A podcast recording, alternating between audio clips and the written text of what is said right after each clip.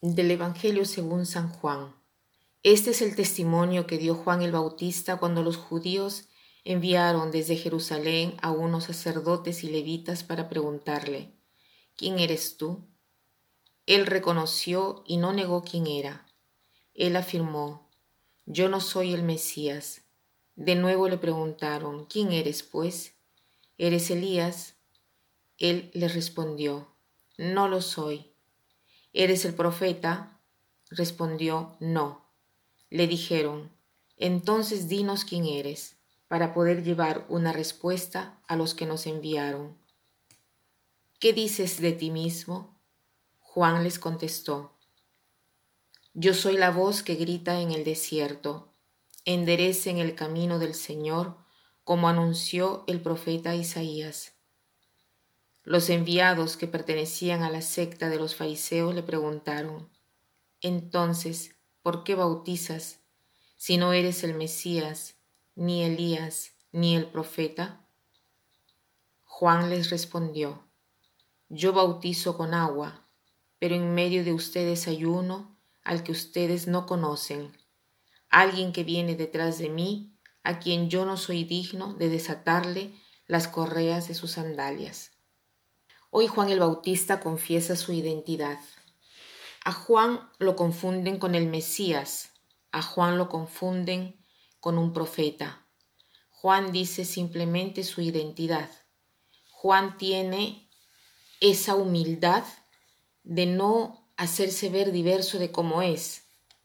Nosotros a veces pecamos de vanagloria, si alguien nos atribuye algún honor, alguna dote, alguna característica que nos eleva más allá de lo que en realidad somos, nosotros no lo corregimos, no tratamos de hacerle entender nuestra verdadera identidad. Juan, en cambio, confiesa su verdadera identidad. Él no es Jesús, él no es el verbo, él es la voz. Hay una bella diferencia entre la voz y el verbo. La voz transmite la palabra. La palabra es lo que queda, lo que nutre nuestra mente. En la comunicación nosotros revestimos el concepto de un sonido. El sonido transmite el concepto que nosotros queremos comunicar a los demás. El concepto queda. La voz, el sonido pasan.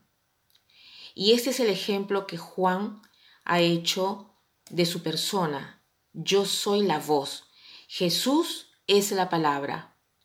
En cuanto a esto, he recordado un comentario que hace San Agustín sobre este pasaje y dice, Veamos cuál es el propósito que se verifica en la esfera de la comunicación del pensamiento.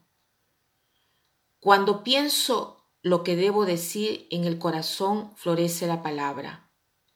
Cuando debo hablarte de ti, trato de hacerte entrar aquella palabra que se encuentra dentro de mí, le doy sonido, y así mediante la voz hablo a ti. El sonido de la voz te da el contenido intelectual de la palabra, y después de haberte revelado su significado, desaparece. Pero la palabra dada a ti a través del sonido está ya en tu corazón sin haberse alejado del mío. Esta es la diferencia. Jesús es la palabra y Juan la voz. Y así debe ser en nuestra vida. Nosotros debemos comunicar la palabra, debemos comunicar Dios, debemos comunicarlo a Él. La gente no se debe quedar con nosotros, no debemos atraer las personas a nosotros, seducir a las personas, sino conducir a las personas a Dios. No seducirlas. Seducirlas quiere decir conducirlas a sí misma, atraerlas a uno mismo, sino conducirlas a Dios. ¿Y cómo hacemos? Debemos comenzar a curar la voz. Si nosotros somos voz y no la palabra, debemos curar la voz. ¿Qué quiere decir curar la voz? Curar nuestra identidad. Tengo una amiga que es eh, cantante lírica y ella me dice siempre que para poder curar la voz La primera cosa que se necesita es curar la respiración. La respiración es esencial para curar la voz y entonces el respiro o la respiración del alma, ¿cuál es? La oración. Si queremos comunicar Dios, si queremos comunicarlo, dar a conocer a Dios, debemos estar lo más unidos que podamos a través de la oración. Y también otro modo para curar la voz es seguramente la alimentación. ¿Cuántos alimentos equivocados debemos evitar porque de otra manera podemos arruinar las cuerdas vocales? La misma cosa sucede con el, en el ámbito espiritual. Si queremos que nuestra voz, nuestra persona comunique Cristo, debemos evitar alimentos equivocados, de nutrir nuestra alma de cosas inútiles, de cosas que nos hacen daño, de cosas que no nos sirven para poder comunicar el amor de Dios.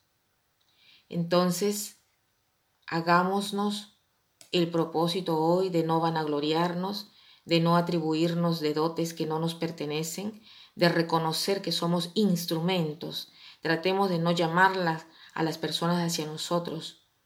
¿Cuántas veces hacemos gestos, decimos palabras o hacemos actos solamente para atraer a las personas hacia nosotros, para hacernos escuchar, para hacernos ver, para hacernos elogiar. Evitemos todo esto. Y para terminar, quiero citar esta frase que dice así. Hay sufrimientos en la vida que excavan en nuestra persona como huecos de una flauta, y la voz del Espíritu sale melodiosa. Que pasen un buen día.